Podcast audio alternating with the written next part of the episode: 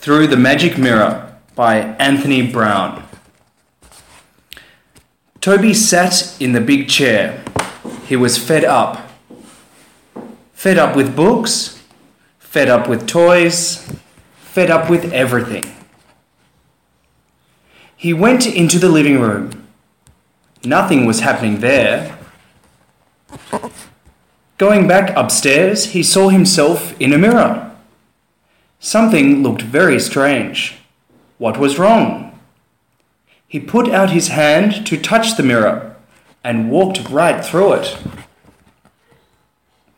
He was out in the street. It seemed like the same old street, but was it? An invisible man passed by. On the corner was an easel.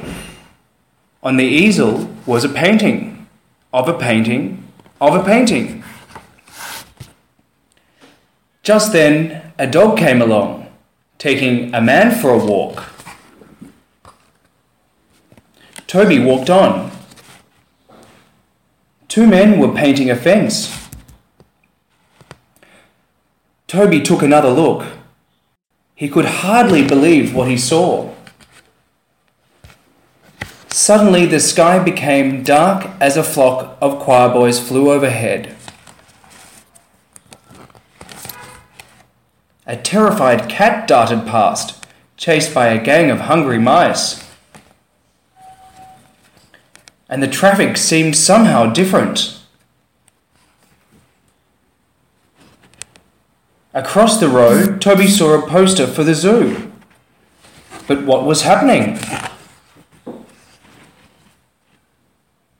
Toby ran as fast as he could. Where was that mirror? Of course, there it was, right behind him. Toby stepped through, back into his own house. He turned around and looked at himself in the mirror. When he saw his face, he smiled. Then he ran down to tea. The end.